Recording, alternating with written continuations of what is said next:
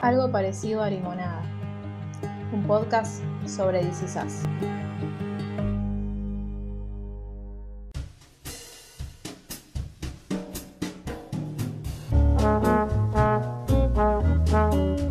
Bienvenidas, bienvenidos a un nuevo capítulo de Algo parecido a Limonada, nuestro podcast sobre DC Sass. Yo soy Sherry Panoburs, estoy con Luli Aranda del otro lado de la pantalla, porque no nos estamos viendo. Luli, ¿cómo estás? Todo bien, sí, no, no, no, así es que estamos del otro lado del teléfono, en realidad. Claro. Pues estoy, estoy grabando con el celular. Bueno, podemos decir No que sé. este podcast nació en medio de una pandemia. Para mí un premio nos Sí. tiene que dar. Sí, sí, sí, pueden mandar sus regalos a... A nuestro... Claro, una casilla postal. Eso te iba a decir, una casilla postal hay que implementar. O algo de eso. O sea, sí, sí, sí. Pero bueno, para quien no sepa, porque no haya leído el título, este es un podcast en el que analizamos capítulo a capítulo la maravillosa serie que es This Is Us. Efectivamente. Esta vez estamos... Sí, decime, Luli. No, y que eh, hoy nos toca el capítulo 4 de eh, la temporada 4. Sí, que se llama Flip a, Flip a Coin, o sea, como tirar la moneda, una Claro. moneda. Sí. Eh, las particularidades que tiene este capítulo, bueno, tener- lo está nuevamente dirigido por el mismo director que viene dirigiendo, o al menos que se viene repitiendo, que es este Chris Choc o Coach o como mierda se llame, que quien te conoce, pero bueno, ya ya sabemos más o menos que es el que siempre, el que siempre graba y seguimos con el mismo editor, con los mismos, efectivamente, digo, para po- podemos hacer una comparativa de los últimos capítulos, los guionistas son siempre los mismos, Claro. lo cual no es un dato menor a No. esta altura. No, y es un dato que nos pone muy contentas porque les, le da como una cierta lógica a, a las historias que, están, que nos están contando. Que a mí es algo que me llama mucho la atención, lo pensaba hoy mientras veía el capítulo, que es la profundidad que tienen los personajes, cada uno de ellos, y cómo se logra mantener esa esencia y esa profundidad, es decir, es- esta cosa de que no son superficiales, no es que no, no no están estereotipados, y por más de que haya habido varios guionistas a lo largo de todas estas temporadas, sigue, como se sigue manteniendo la lógica. Y me sorprende un montón porque es algo súper difícil. Sí, sí, sí, sí, totalmente. Bueno, pero hay algo de esto que hablábamos también la otra vez, de tener un, eh, ¿cómo se llama? Un editor guion. de historia. Ah, es un editor de historia. eh, que permite que estas cosas sean posibles, ¿no? Y que no sientas que algo queda como por fuera o en, a destono, no Claro. sé cómo decirlo. Sí, que está como todo que mm, parece, yo a veces lo veo y parece un producto que hizo una sola persona. Más allá de que la idea haya sido de una, es como que todos trabajan Sí. muy bien todos juntos. Sí, sí, sí, sí, totalmente, totalmente. Y otra cosa que Pero bueno. reflexionaba mientras miraba el capítulo hoy es que en esta temporada apareció hasta ahora muy pocas veces Jack Pearson. Sí, totalmente, yo pensaba lo mismo. Y no me daba Yo pensaba lo cuenta. mismo. Es No me- más, lo vemos en una sola escena en todo el capítulo. Sí, muy maravillosa igual. Pero y sí. no habla. No, eso, no, no dice nada, es como un recuerdo. Es, bueno, es como, es un recuerdo. Es, Es un eh, recuerdo. pero aún así-. Es como, nada, yo cuando empecé a ver la serie empecé a ver por Milo Ventimiglia y por suerte, tipo, la, la primera temporada es toda de Jack, la segunda Sí. también. Bueno, y en esta temporada no aparece tanto. Y aún así, esto, la serie sigue siendo muy maravillosa y como muy atrapante, porque yo, eh, yo la, ve, la miraba por Milo Ventimiglia, la miraba por Jack, era como, vos me preguntás, ¿qué es This? Jack Pearson. Es como Claro. todo era a partir de él. Y ahora lograron cierta independencia cada una de las historias de los personajes, más allá de, esto, de, de ser un Pearson para ellos siempre va a ser algo característico, no solo por el apellido, sino por la forma de ser y la forma de encarar ciertas cosas. Pero es como que logró eso también el guion, como empezar a, a que nosotros podamos como vincularnos más allá de eh, Jack y los chicos o Jack y Rebeca, como con ellos directamente. Como individuos, no como familia, digamos. Exacto. Eh, bueno, yo creo que este capítulo tiene como muchas puntas de muchas cosas que se van a desarrollar Sí, me acuerdo mucho de cuando vos la estabas viendo en tiempo real, que me decías, apurate, bueno, igual Luli siempre me dice, apurate para verla porque no, pero eh, esta era en, con todo lo que le pasaba a Kate. Y si querés, Sí. Podemos arrancar por ahí, o preferís arrancar Podemos por empezar por el principio. No, podemos empezar por el principio, que es Kate, que empieza el capítulo mirando la mejor serie de todos los tiempos. Sí. O sea, Buffy la Casa de Vampiros. ¿Qué temporada es esa? Eh. Es como una muy adelantada. No, no tanto, ¿eh? No, ¿No? tanto. De- no, debe ser la 3 o la 4. No, no me acuerdo ahora exactamente qué, qué es lo que estaba viendo. Me acuerdo hoy cuando lo volví a ver el capítulo que no me daban los dedos para escribir en el, en el punteo. Bueno, de hecho, Kate está haciendo lo mejor del planeta. de hecho, Kate en su, en su cuarto de su casa vieja tenía un póster de Buffy. Claro. Que me lo mandó todo el mundo. Mira, decirle a Luli que va. Le digo, chicos, Luli ya lo vio 20 veces antes que nosotros. este. Pero sí está, es como el día, arrancamos en el pasado, Sí. es como el día en el que van. O sea, espera, te interrumpo un segundo. Tenemos dos momentos en la serie, que es la actualidad Sí, y eh, ellos adolescentes. O sea, en el día en que es el día de eh, en la Universidad de Randall, van los de padres. vienen tus padres a visitarte. Una cosa muy extraña, que no sucede Sí, en la- igualmente- acá. Y pero porque acá no tenemos dorms. Bueno, es verdad. Pero igual, que tus padres no pueden avisarte en, cualquier momento, tienen que ir solo ese día. No, pero es el día que al menos no- lo- los hijos no se pueden hacer los boludos para mí. Ah, bueno. No, pues me acuerdo de poner en Gilmour el papá de Rory se le aparecía. Oli, vine acá. Y, y pero claro, pero por eso. Pero si vos, o sea, decís, ay no, estoy muy ocupado, ese día sabes que los pibes tienen la posibilidad de sé Claro, que los padres No, vayan, no sé. vayan con Claro. ellos a pasar el día. Exacto, no se pueden hacer mucho los boludos. Ahora, a mí me da pena porque los que no tienen papás, Yo pensaba eso también. Y supongo que era algún familiar. Salvo que sean, no sé, los Dursley, que no irían ni en pedo a verlo a Harry. no, claro. Pero bueno, pasás, lo- Bueno, pasás no el sé. día con la familia de tu amigo, como hacía Harry, con la familia de Ron. Claro. Sí, igualmente por otro lado, si vos vas a una de estas universidades es porque alguien te la está pagando, así que Es por verdad. otro lado alguien tenés que tener, pues las universidades no son gratuitas en Estados Es. Unidos. Bueno, y ahí, cuando. Bueno, primero que vemos que Kate está como. eh. Yo despegando las galletitas. Ah.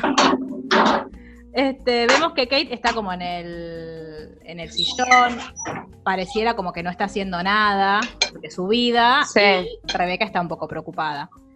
Sí. Entonces le pide por favor que, primero si la quiere acompañar, ella no quiere acompañarla porque también tipo, no da como, ay, sí voy a No, la universidad. Entonces lo que hace es, se queda en su casa, pero Rebeca le deja plata para que vaya como a la tienda de discos, a la disquería, y sí, eh, se compre, porque ella se quejaba de que tenía un solo disco. Sabemos que Kate lo que más le gusta en la vida es la música, que estuvo a punto de, de entrar a Juilliard y otro montón de cosas. Entonces le dejan plata, Rebeca le deja plata para que vaya como a comprarse música, a ver si eso como la levanta un poco. sí, sí, le da como ánimo de vivir. Claro. Y mientras Rebeca cuando va, está charlando con Randall y ve que Randall está como medio en Pampa y la Vía, Sí, hasta que se da cuenta que en realidad lo que, le- lo que está haciendo Randall es tipo mirando, casi estoqueando en vivo y en directo a Beth Mal. que está con la mamá. sí, Y hace algo que es muy inverosímil, muy propio de Rebeca, pero muy inverosímil, que tipo, no sé quién, quién lo aguantaría, que es que se levanta y ve y se sienta con Beth y con la mamá. Y Sí. Randall la mira como, ¿qué haces? Y, lo, y aparte la mamá de Beth se lo toma como, ay, hola, ¿cómo andan? Y se sientan todos como, ay, total normalidad, no sé quién sos. Y el otro, kamikaze, que le dice, ¿de dónde se conocen? Ah, tuvimos una cita. Pero Randall, sí, cero skills sociales. eso es. O sea, eh, ¿dónde dejaste tu capacidad para vincularte? O sea, por un lado digo, bueno, está bien, que eso tampoco que bueno, sí, tuvieron una cita. Pero por otro lado digo, a la madre de ella le vas a decir, aparte con la cara de mala que tiene la mamá de Beth. Mal. Entonces se quedan como charlando y Randall hace algo muy lindo, que es que le deja su limón a Ay, Beth. sí. Y Beth lo mira como, ¿qué carajo te pasa? Y no como- entendiendo nada. Claro, pero eso, ¿ves? Esas cosas chiquititas que son muy de Randall, es como. A, eh, a mí es lo que me hace amarlo. Sí, re. Es que vos decís fue criado por Jack Pearson. Tal cual. Qué hombre. Sí, sí, sí. Eh, y nada, eso es como, bueno, está, ellos están como medio incómodos y se van a, o sea, lo interesante que sucede es que cuando ellos se van porque tienen clase, Rebeca y la mamá de Beth, que no me acuerdo cómo se llama, pero le dicen mamá sí, así que algo con C se debe llamar. Eh, Carol. Carol, eh, se queda hablando con Rebeca y Rebeca como que encuentra a alguien con quien hablar de su viudez, ¿sería? ¿Se dice? Sí, viudez? claro. Sí, sí, sí. Sí, que básicamente es esto, es poder decir qué es lo que le, cómo están atravesando esta nueva realidad, que es un poco lo que después le terminé diciendo Carol a Beth, es eh, cómo están en pausa desde Sí. que pasó lo que pasó. Sí, y cómo ¿No? atraviesa el duelo.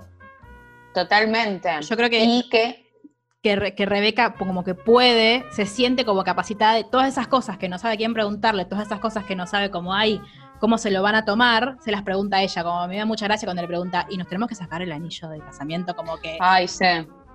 Y igual nada, Rebeca, o sea, desde acá te decimos, haz lo que sientas. Pero nada, Totalmente. en los 80, que, que era así, ya seguimos en los 80, ¿no? Yo son los 90. Sí. No, no, no, para mí son los 80, sí. Eh, Sí, cos- 80 y, 80 y fines en realidad, o principios de los 90. Este, que la mamá de Beth le dice, no, no, cómo nos lo vamos a sacar, y como que ella le cuenta cosas que, como, cómo pudo seguir adelante, o como ella, en definitiva, siente que algo de su marido le quedó, y como todo eso, y siento que Rebeca le hace muy bien charlar con alguien, así como que, que, que la entiende, porque es como todo, es una experiencia, que es durísima, Beth, que encima, Beth, cualquiera, Rebeca, que encima es, era, en comparación con la mamá de Beth, es mucho más joven y quedar viuda era como que nada, no tenía con quién compartirlo, ninguna de, de su- de sus amigas, ponerlo de gente de su edad. Sí, igualmente no sabemos, charlemos de las no amigas de Beth, de Rebeca. No, la única que conocemos es la ex mujer de Miguel, que la vimos dos veces. y no mucho más. No, por eso la vimos dos veces y sabemos eso, que se divorció. Y porque te lo cuentan, nunca te lo muestran. Eso para mí es, no sé si es un error, pero una cosa que, que hubiera estado bueno que como que hubiesen, se hubiesen explayado, así como nos mostraron a Jack con Miguel, por más de que Miguel sea un personaje más importante a lo que hace la historia, en teoría, eh, la mujer de Miguel era la mejor amiga de Rebeca. Y la vimos Sí. dos veces.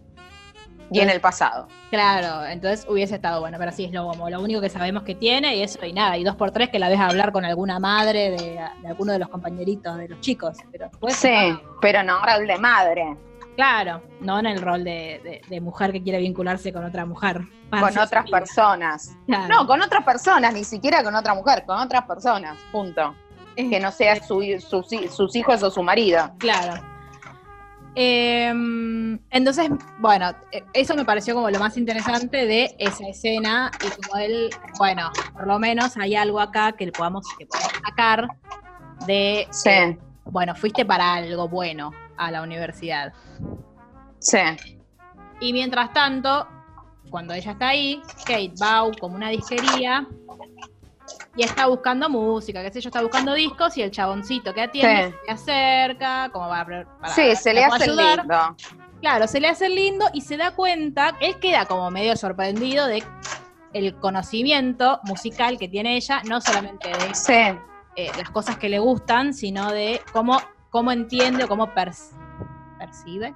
Con sí, sí, sí, cómo vive la música. Claro.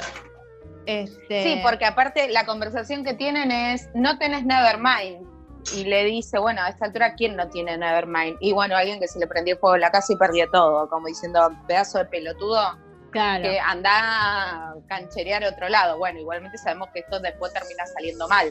Claro. Pero en un primer momento, como que ella tiene la respuesta para darle él, como ya sabemos o como vamos a ver en un par de capítulos más adelante, se cree que las sabe todas y ella lo pudo ubicar esta primera vez. Claro, es como. En, las temporadas pasadas, como que medio te habían hecho como la previa a esto, diciéndote que, bueno, hubo un punto de inflexión en la vida de Kate, que era como su vínculo con un chabón, y eh, cómo ella fue medio desdibujando su carácter, porque si vos ves, si bien ya de grande Kate, cuando tiene que enfrentarse a una Sí, cuando la conocemos como grande, como adulta. Claro, es como, digo, no, se calla, y lo vemos en su vínculo con Toby, sí, le quedaron como de, esa relación le quedaron un montón de inseguridades. Un montón como sí, totalmente. De esto, del carácter que ella tenía, que es muy parecido al de Rebeca, fue como bajando un poquito. Por todas las cosas que le, le bajó la espuma al chocolate, sí. Claro, al chocolate. ¿Nunca escuchaste esa versión? Bajarle la espuma a tu chocolate. No, a la cerveza sabía yo. No, bueno. Mi, mi versión es ATP. Claro.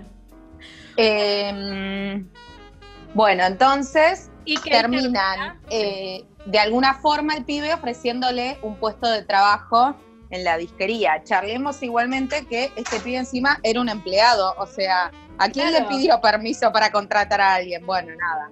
Claro, es que yo al principio pensaba, en ese capítulo yo dije, ah, bueno, este chabón debe, debe ser un niño de papá y mamá que no sabía qué hacer y le pusieron una disquería y es el dueño.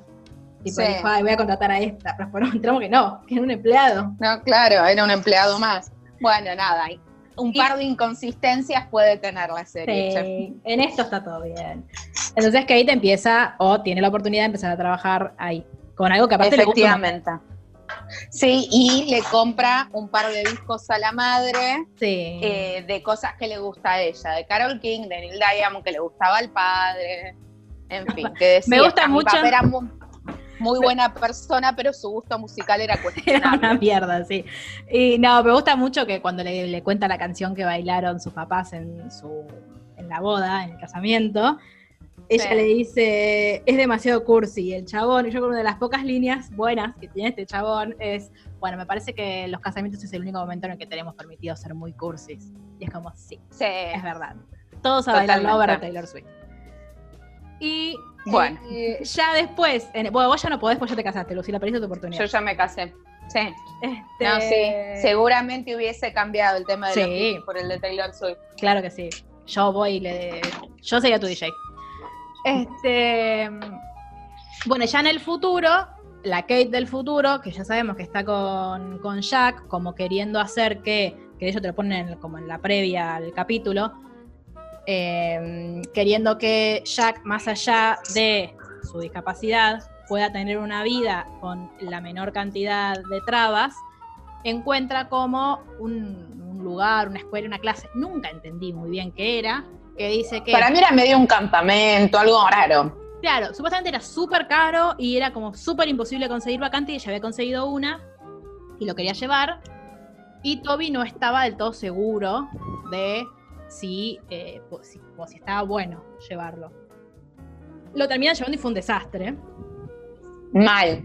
Porque, nada, eh, creo que una de las cosas como que le quiere decir Toby y que Kate medio que no capta bueno, quiere captar, es esto de que está buenísimo que, creo que es algo que lo angustia también a Toby, está buenísimo que nosotros querramos que nuestro hijo tenga la vida lo más sencilla y lo más normal, entre comillas, que pueda, pero hay cosas que van a ser un obstáculo para él, y que no, digo, como no las podemos negar, como esto, dice, capaz, dice, no estaba, dice, no vos le dice, tipo, vos no podés negar que nuestro hijo es ciego y que estuvo sobreestimulado durante todo el tiempo. Entonces sí, hay cosas que va a poder hacer y otras Y aparte es muy chiquito. Sí, porque más adelante. A mí me daba miedo. Capaz lo puede hacer mal. Señora, aleje ese títere de mí que hace ruido. Pero aparte el pibe no ve, es una locura lo que hicieron. Pero ella está desesperada por poder darle más herramientas al, al hijo, a Jack, y bueno, a veces también la pifia en esta desesperación, ¿no? Porque digo, esto es lo que nos empieza a mostrar, que para mí no, todavía no está como muy trabajado, es que ella sobrecompensó todo lo que le pasó a Jack. Claro. Ella como que demuestra que está todo bien, y en realidad no está bien, y está bien que llore y que putee porque tiene un hijo con capacidades diferentes, un hijo ciego. Sí, que Digo, pero ella tiene que darse ese espacio.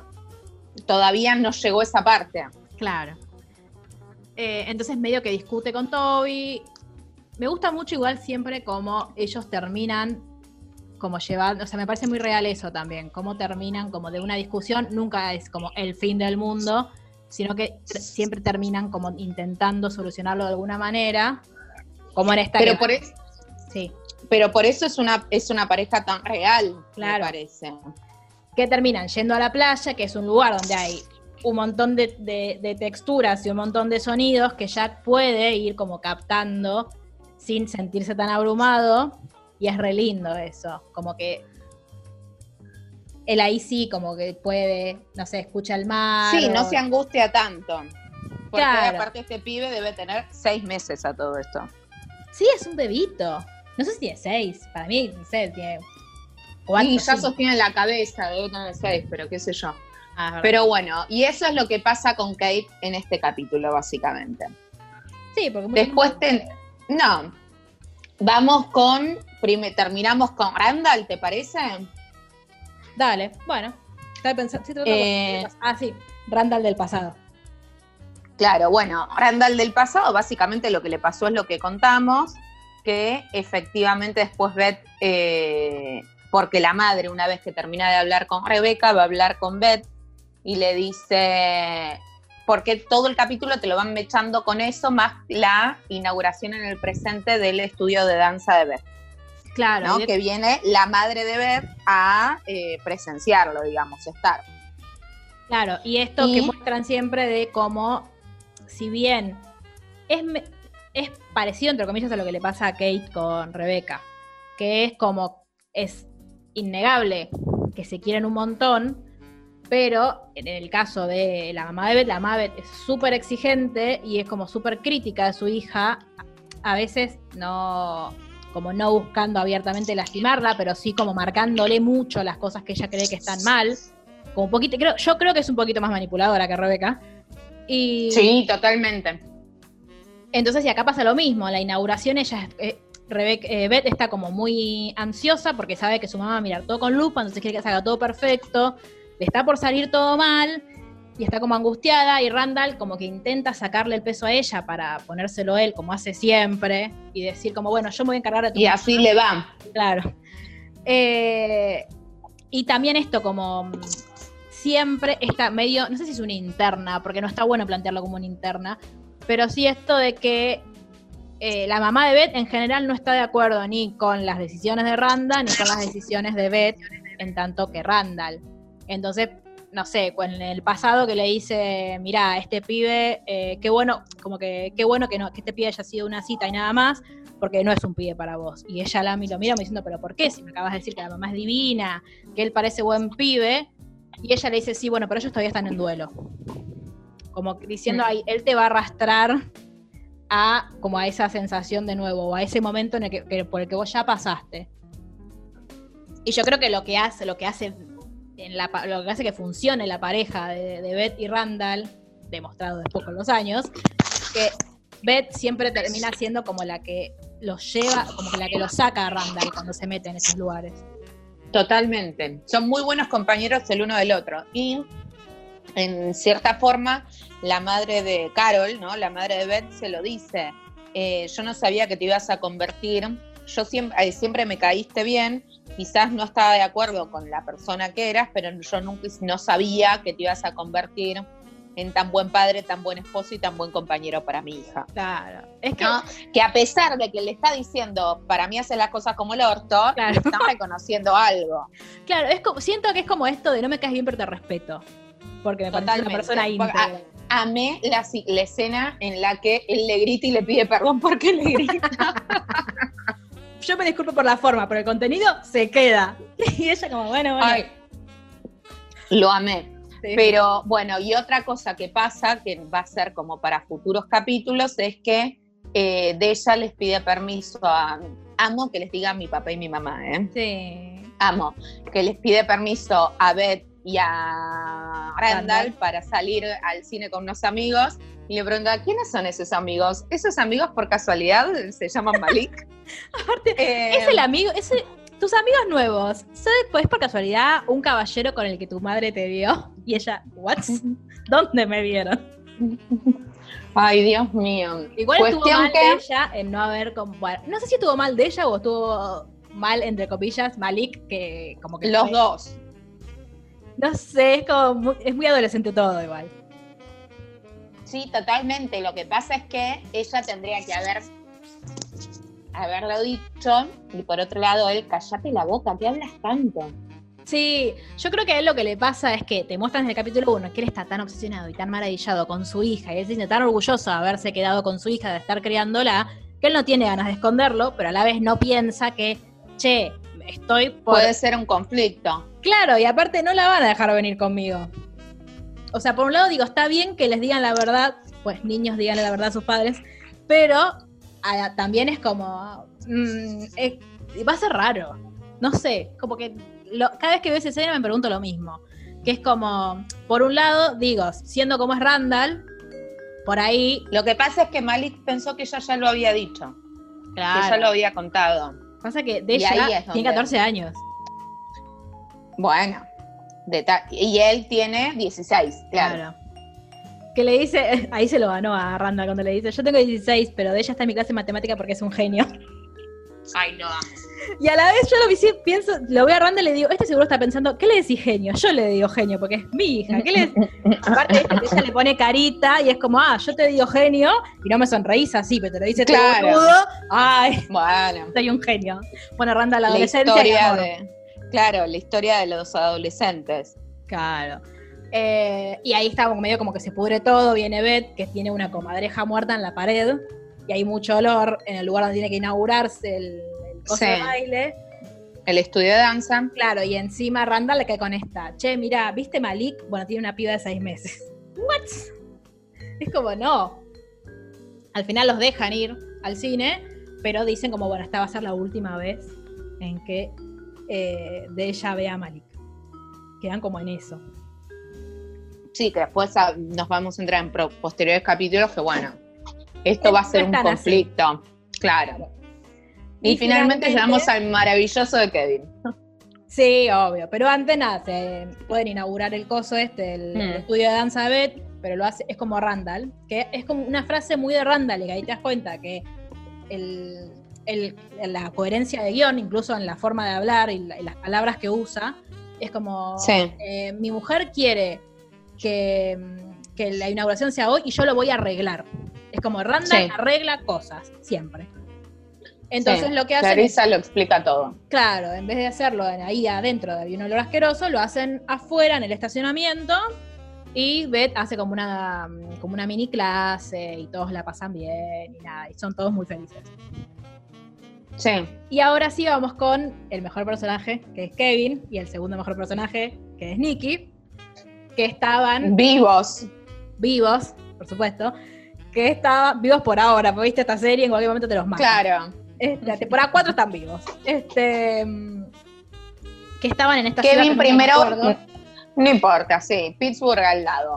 Kevin va a buscar a Nicky para la reunión de Alcohólicos Anónimos y le llega un mensaje donde le dicen que van a cancelar The Money. Sí. Entonces, los dos tiempos de, de Kevin son Kevin eh, haciendo la audición para The Money y Kevin actual. ¿no? Claro. Como esto lo que lo lleva es a rememorar cómo inició su carrera como actor, digamos, no como actor, cuando despegó, digamos. Claro, un momento o sea, lo que lo lleva que lo lleva al estrellato, a que en todos lados lo estén, digo, como le pasa en todo el capítulo, que en todos lados lo frenen y le digan, me puedo sacar una foto con vos, ay, qué lindo, ay, me encanta lo que haces, bla, bla, bla, bla, bla. Claro, es lo que le cambió la vida. Ese piloto le termina cambiando la vida, que es medio lo que, lo que le da el nombre al capítulo. Esto, bueno, tirar la moneda y lo que sale, sale. Como es claro. ese momento. Y entonces eh, Kevin se va con Nicky a una reunión de Alcohólicos Anónimos. Llegan y la vemos a Cassidy discutir con la secretaria de la iglesia, claramente. Sí, es excelente el momento en el que están discutiendo y la señora le cambia la cara y, oh, Dios, ¿quién estás acá? Y la otra lo entiende, eh, que se acuerda, diciendo que este boludo es actor de Hollywood. Cuestión que está discutiendo porque la reunión era cinco horas más tarde y en la web figuraba mal. Y la vieja se justificaba diciendo, sí, no está actualizada la página y la otra estaba sacada. Te imaginé a vos nos en enteramos, Nos enteramos que estaba sacada porque efectivamente eh, más allá de la equivocación y de que puede ser una loca de mierda, acababa de eh, desayunarse que el marido le estaba pidiendo el divorcio. Entonces tenía motivos para estar así desacada. Claro. Digo, no para agarrársela con otro, pero que ella dice, necesitaba esta reunión. Claro. Entonces Kevin, resolviendo los problemas a los Jack Pearson. Ay, sí, lo amo. Eh, le dice, bueno, vengan ustedes dos conmigo que eh, soy ah. actor, así que sé esto de llenar tiempo libre. Soy un actor de Hollywood, soy experto en llenar tiempos libres, no lo amo, lo amo. Y ya antes, cuando fue a buscarlo a Nicky, él había visto que estaba medio deteriorado el trailer en el que vivía, que otra vez tenía humedad, y él le ofrece de nuevo, che, ¿estás seguro de que, de que no te querés venir a hotel conmigo? Muy seguro, le dice Nicky. Y él le dice, ¿por qué no te compro un tráiler nuevo? Dice, quiero, dice, todo mi, dinero de mierda de Hollywood lo quiero usar en una causa. Y él dice, no soy una causa. Yo no soy ningún, lo amo. Sí, por eso, segundo mejor personaje, vivo. Sí. Y van finalmente a ver trailers, o sea, bueno, sí, te entró por una oreja y te salió por la otra, también digno hijo de tu padre. Totalmente. Y mientras están mirando trailers, que Nicky está recaliente, el señor... Nicky lo quiere matar. Sí, el señor de los trailers lo reconoce y le dice, ay, te voy a hacer un descuento porque sos de Manny. Y cuando van adentro, que mm, casi medio como que le cuenta, no, sí, eh, mi marido me pidió el divorcio, qué sé yo, y él como que quiere acercarse a ella, como ella le dice como, no trates como de vincularte, como de, ponerte en mi lugar diciéndome, ay, no sabes, a mí hoy me, me, me, enteré que se cancelaba. Sí, no compares eh, que te, se cancelen tu show de mierda con que a mí se me cancele mi matrimonio, le dice básicamente. Claro. Y yo por un lado, cuando veo esa escena, digo, tiene razón, porque la mina, lo que le digo, ella volvió de, de, la guerra, tiene un montón de esto, de estrés postraumático, de está desarrollando una adicción, una adicción al alcohol, tiene un montón de quilombos, le, pegó un bife al hijo, eh, discute todo el tiempo con su marido, y viene otra a decirle, ay no, sí, yo también, yo te reentiendo que estés mal porque a mí me cancelaron mi programa. Entonces, ay, pequeña sí, obvio, tiene todo excepto un programa en la televisión.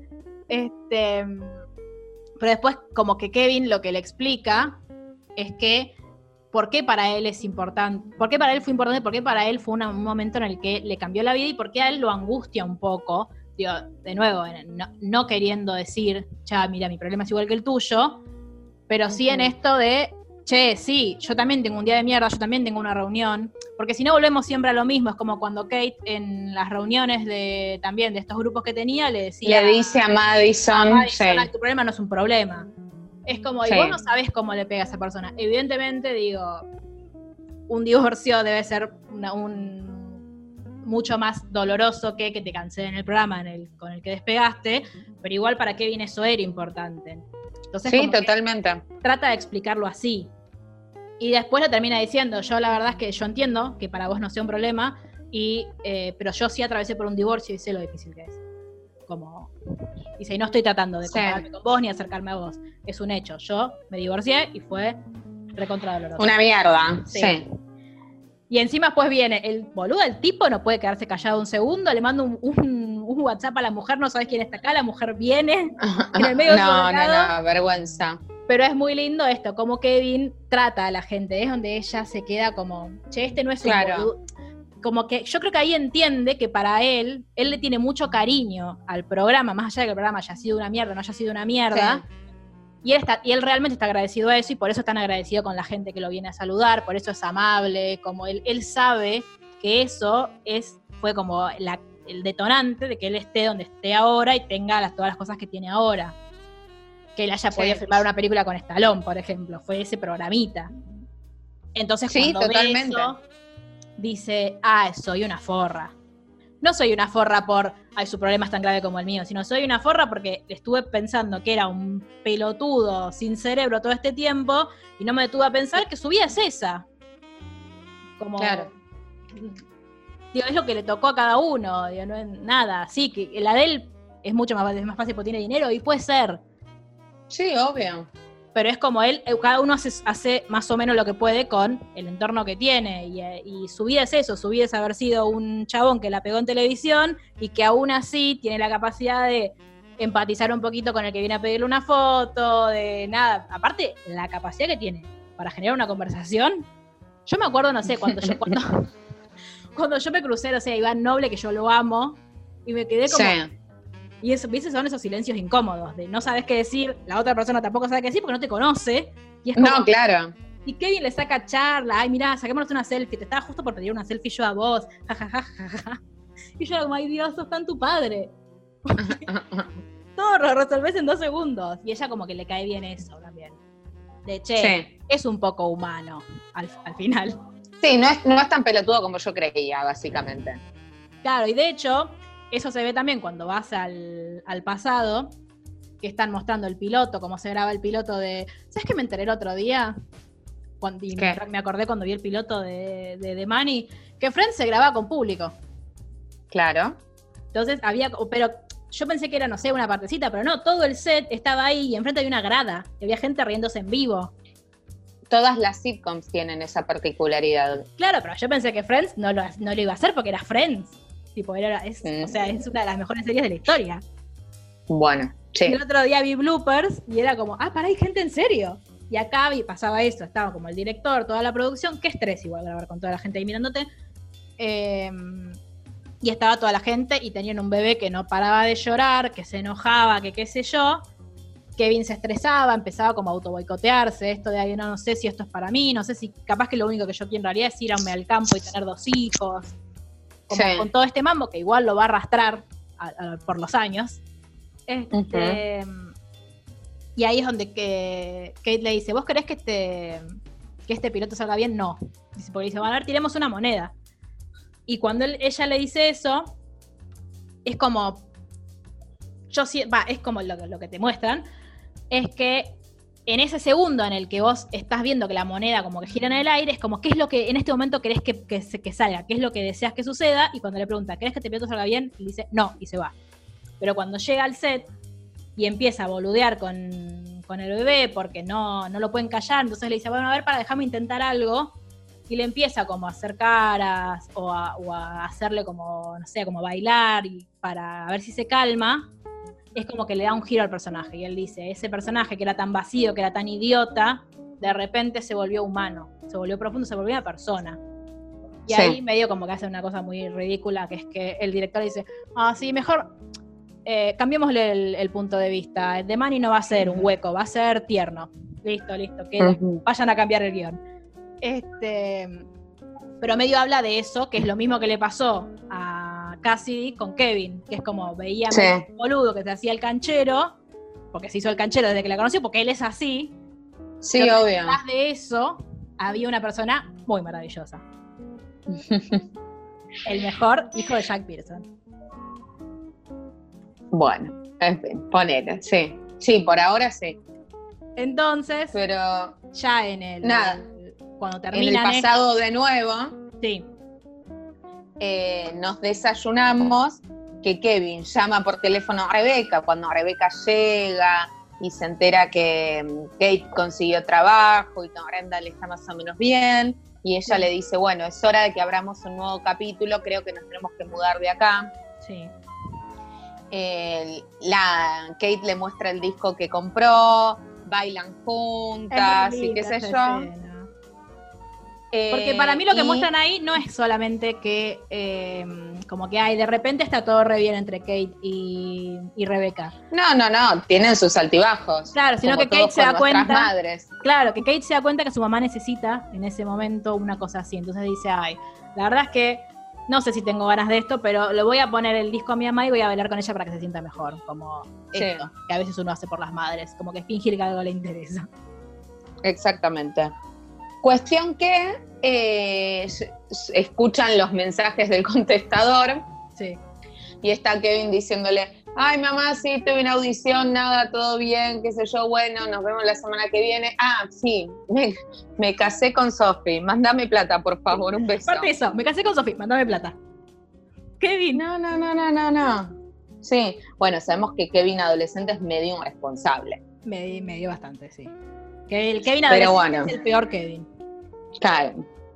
Y Y así eh, concluye el capítulo, básicamente. claro, el final del capítulo es ese, que, nos, que igual ya lo sabíamos porque nos lo habían contado la temporada pasada, pero no Sí. deja de- en ese momento no deja de ser sorprendente, tipo. Claro, vos pensás que era un poquito más planeado, no sé. Claro.